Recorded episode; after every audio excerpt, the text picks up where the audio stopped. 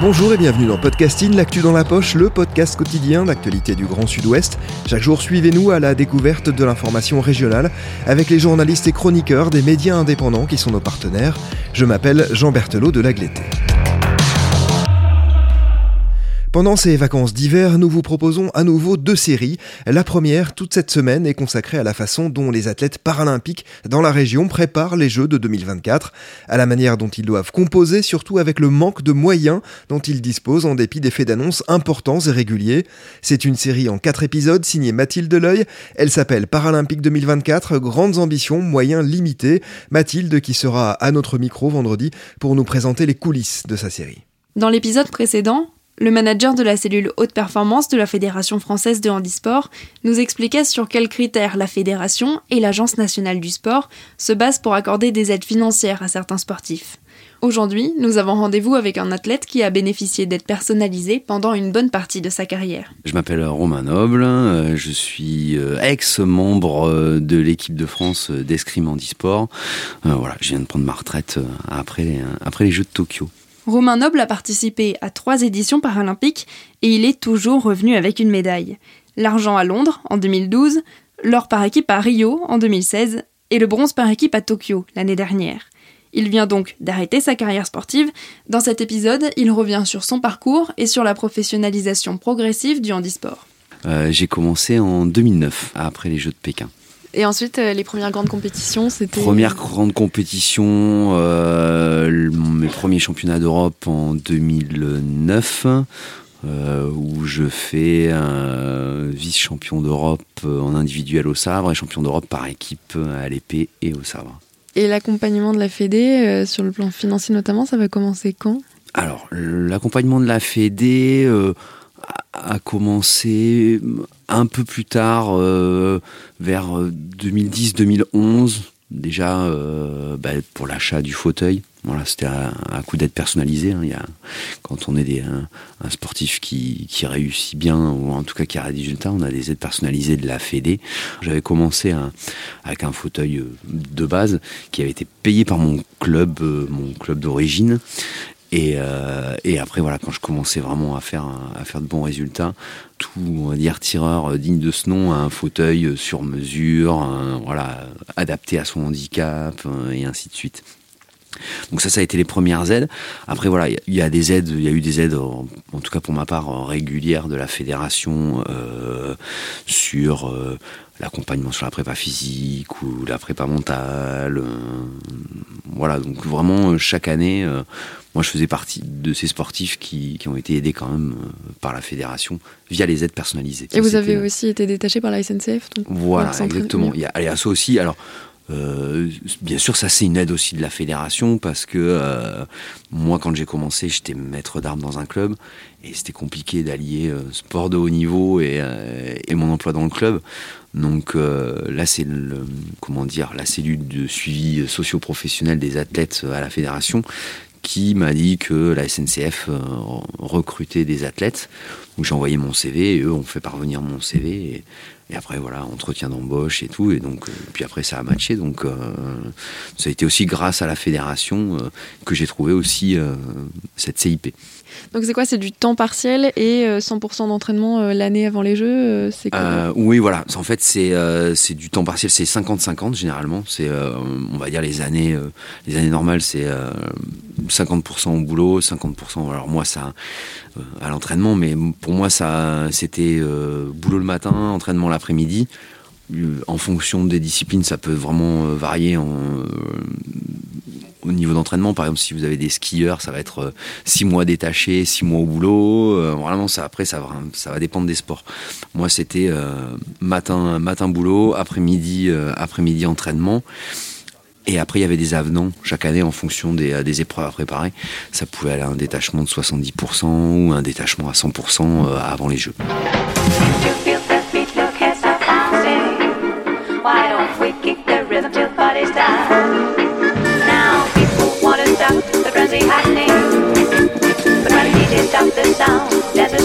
Thank you.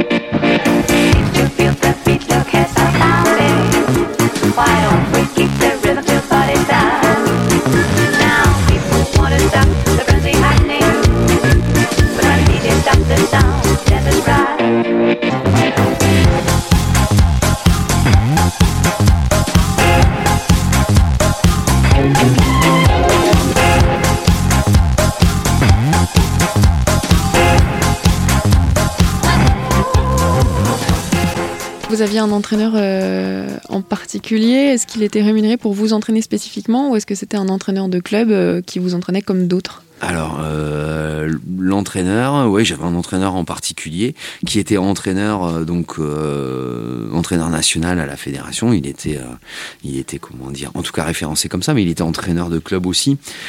Donc on, va dire qu'il touchait des vacations, mais c'est pas c'est pas non plus ça qu'il faisait vivre. C'était avant tout avant tout le club et avant tout la passion aussi. Hein. Les entraîneurs sont pas ils touchent quelque chose, mais on va dire que euh, là, pour la plupart, euh, quand ils vont en, stage à l'équipe de France, euh, certains perdent plus d'argent qu'ils n'en gagnent en fait. on a avant tout des entraîneurs qui sont entre guillemets, parce qu'ils ne le sont pas forcément, mais entre guillemets bénévoles. Parce que pourtant, le discours de la fédération, c'est que quand on est accompagné par la cellule haute performance, les coûts de l'entraîneur, donc ses coûts de formation et ensuite de rémunération, sont pris en charge par la fédération. Oui, maintenant, peut-être. Mais, euh, mais c'est récent, c'est euh, l'arrivée de la NS qui, euh, qui, qui a changé un peu ça, en fait. moi, je suis là depuis 12 ans. c'est vraiment un truc qui change juste là maintenant, où on se dit, oui, on a mis le paquet sur les athlètes, où on a aidé les athlètes, mais c'est vrai que derrière l'athlète, il y a un entraîneur aussi, et, euh, en fait, c'est le binôme qui réussit. C'est pas forcément euh, que l'athlète. Et à un moment, si l'athlète il a pas d'entraîneur pour pour s'entraîner euh, ou de bonne volonté, voilà, ben il y a rien quoi en fait. Hein, il n'y a pas d'entraînement. Hein. Donc oui, oui, la NS maintenant met des des billes sur sur les entraîneurs, mais ça c'est ça c'est récent. C'est depuis l'arrivée de la NS, donc ça fait quoi un an, un an, deux ans? Et encore, je suis pas sûr que ce soit encore très très, euh, très bien rodé. en tout cas, mon entraîneur, là, sur la fin, euh, mais c'était via la structure qu'on a au club, avait euh, quelque chose de la part de la fédération, alors peut-être via la NS, je connais pas trop les, les financements là, mais avait quelque chose pour entraîner via la structure. Donc pas que moi, mais en tout cas tous les, tous les athlètes qui venaient ici au club, il était payé pour, pour les entraîner. En 12 ans, vous avez vu vraiment des avancées vers la professionnalisation de l'escrimandie oui, bien sûr. Euh, ben, par exemple, euh, en termes d'aide, hein, au départ, euh, alors je ne sais pas si ça sera refait, mais en tout cas, tout mon parcours de sélection de 2018 à 2021 euh, jusqu'au jeu. après, il n'y a, pas eu trop de compétition la dernière année à cause du, du confinement et du Covid et l'arrêt des compétitions internationales. Mais en tout cas, toutes mes compétitions internationales pour ma sélection pour les Jeux étaient prises en charge par la fédération. Ce qui n'était pas le cas euh, avant 2018. Hein. Avant 2018, soit on se paye notre, euh, nos billets et notre inscription et tout pour aller en Coupe du Monde Soit c'est le club, euh, soit c'est les partenaires, mais en tout cas la fédération euh, n'aide pas là-dessus. En tout cas, donc en gros, ils financent les athlètes qui partent aux Europes, euh, au monde ou aux Jeux, parce que c'est des épreuves majeures où on représente, où on est en équipe de France. Et là, c'est à la charge de la fédération, mais tout le parcours de sélection est à notre charge en fait. Donc en fonction, euh, en fonction de bah, si on a des sponsors ou pas, ben, on débourse soit de sa poche ou soit on a des partenaires qui, euh, qui aident. Mais ça, c'est un, c'est un budget. Quoi. Et au départ, vous aviez des sponsors pour vous aider? Du tout. Ok. Du tout, du tout. C'est, euh, c'était de ma poche au début. voilà. Et puis après, plus on fait des résultats, plus on, plus on trouve. Puis après, y a, on, on va vers les clubs aussi les clubs qui ont euh, des financements et qui peuvent se payer des sportifs de haut niveau parce que pour un club, un sportif de haut niveau, ça coûte. Voilà, moi je suis parti de mon club d'origine parce qu'ils pouvaient pas me, ils pouvaient pas me prendre en charge mes compétitions. Donc ça m'a, crevé le cœur un peu au départ de, de quitter mon club parce que c'était, voilà, c'était mon club de cœur. Je suis parti dans un autre qui lui ben, m'avait promis 8000 euh, euros pour ma saison. Voilà. 8 ou 9 000 euros, je me rappelle plus à l'époque, c'était avant les, avant les Jeux de Londres. Euh, voilà, donc ça c'est ben, forcément, on n'a pas. Là, euh, j'ai fait un peu le mercenaire, c'est quelque chose que j'aime pas trop faire. Mais en tout cas, pour ma sérénité euh, de sélection, c'était l'idéal. Donc souvent, c'était les clubs qui payaient. ou alors après, j'ai eu des contrats d'image avec la caisse d'épargne. Ça, c'était avant les Jeux de Rio. Euh, deux ans avant les Jeux de Rio, j'avais une enveloppe de 10 000 euros par an euh, via la caisse d'épargne, via un contrat d'image. Donc ça aussi, ça aide, ça aide à financer bah, les coûts de compétition, euh, les coûts de préparation, alliés aux, comment dire aux aides personnalisées de la fédération, tout ça. Ben voilà, on arrive, on arrive à avoir un projet, un projet sportif assez correct.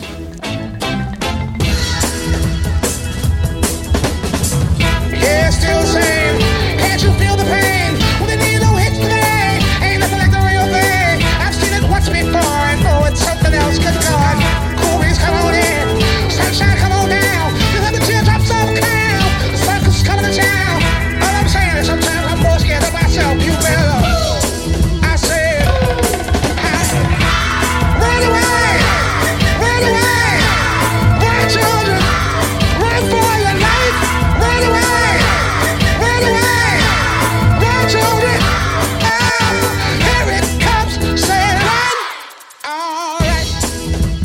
Sur place, pendant les jeux, euh, est-ce que vous avez tout l'encadrement dont vous avez besoin? Donc, est-ce qu'il y a du personnel médical? Est-ce qu'il y a du personnel euh, Oui, pour, euh, pour Londres, pour Londres et pour Rio, il y a, il y a, tout ce qu'il faut.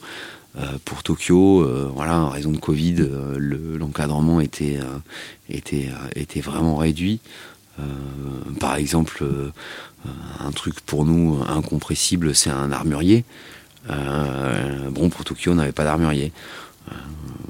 Voilà. Alors, euh, problème d'accréditation, ou pas envie d'avoir un armurier, je sais pas, mais en tout cas, on n'en avait pas, donc on essaie de se débrouiller autrement.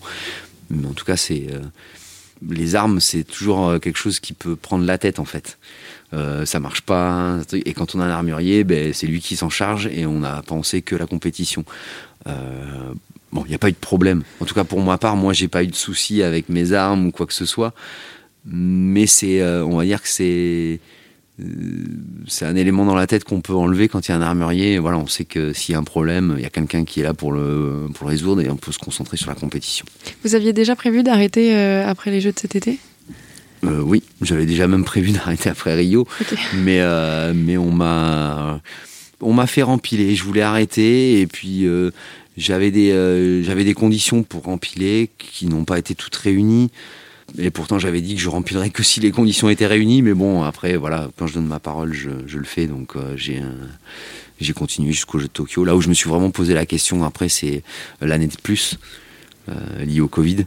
Je me suis dit, euh, bon, encore un an de plus, c'est en plus, j'avais envie d'arrêter. J'avais des projets professionnels aussi. Voilà, je me dis, est-ce qu'un an de plus, ça va pas contrarier mes projets professionnels? Enfin, voilà, il y, avait tout, ce raisonnement. Et puis, bon, bah, du coup, j'ai continué. je me dis que ça aurait été dommage de ne pas les faire quand même. C'était quoi les conditions pas réunies? Plusieurs conditions de financement, euh, d'entraînement. Euh, voilà, il y a eu des aides, euh, pas à la hauteur que j'avais demandé en fait. Parce que moi, ce que je disais, c'est OK, je veux bien continuer, on veut bien, me faire rempiler, mais moi, ma condition professionnelle, elle évolue pas. Et à un moment, euh, pendant 12 ans, être payé tout le temps pareil, et puis euh, le, comment dire, le niveau de vie aussi euh, bah, change aussi. Et à un moment, bah, j'ai des besoins aussi qui sont différents. Donc à un moment, je m'étais dit, bah voilà, je vais arrêter parce que bah, aussi, j'ai des projets voilà, j'ai envie d'être mieux payé aussi, voilà, tout simplement. Donc voilà, j'avais fait des, demandes notamment sur un, sur un pack de performance, euh, voilà, où c'est euh, euh, une aide de 20 000 euros, 20 euros par an en fait, c'est une sorte de contrat d'image. Voilà, j'avais demandé ça que j'ai pas eu. Un entraîneur avec qui je voulais m'entraîner.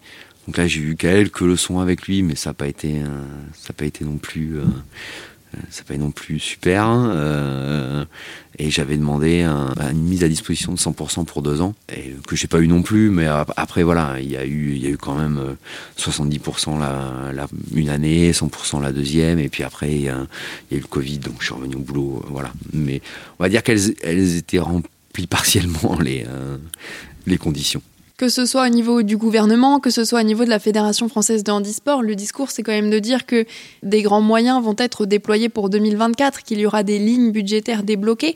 Est-ce que vous avez l'impression que les choses vont se débloquer? Vous y croyez? J'en suis pas certain. Après, je, je verrai. Hein. Maintenant, je suis passé du côté entraîneur euh, de club. J'ai des athlètes qui sont potentiels 2024, euh, qui ont le projet de réussir à Paris.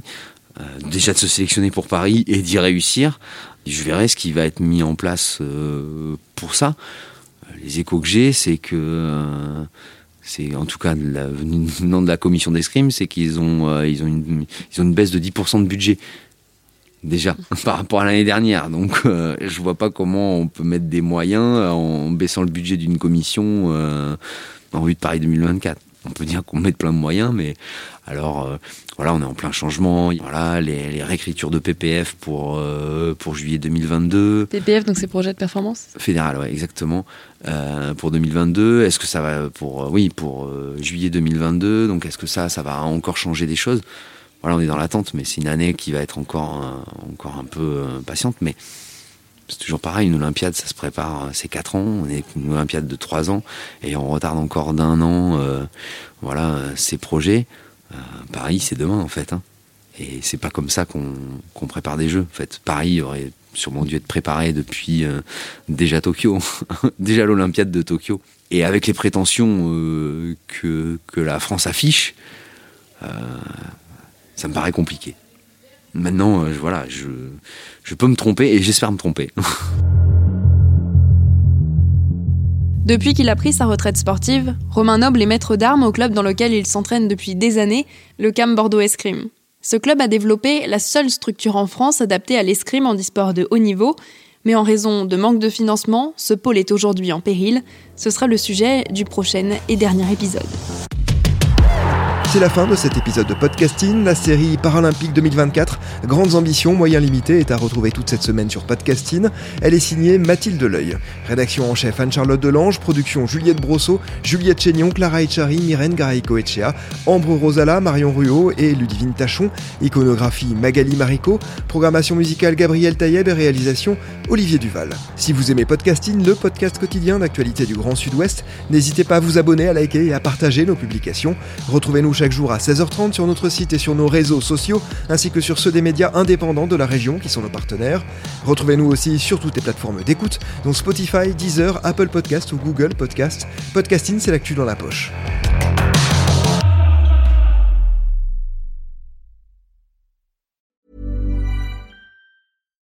Yourself eating the same flavorless dinner three days in a row? Dreaming of something better? Well, HelloFresh is your guilt-free dream come true, baby. It's me, Kiki Palmer. Let's wake up those taste buds with hot, juicy pecan crusted chicken or garlic butter shrimp scampi. Mm. Hello Fresh. Stop dreaming of all the delicious possibilities and dig in at HelloFresh.com. Let's get this dinner party started.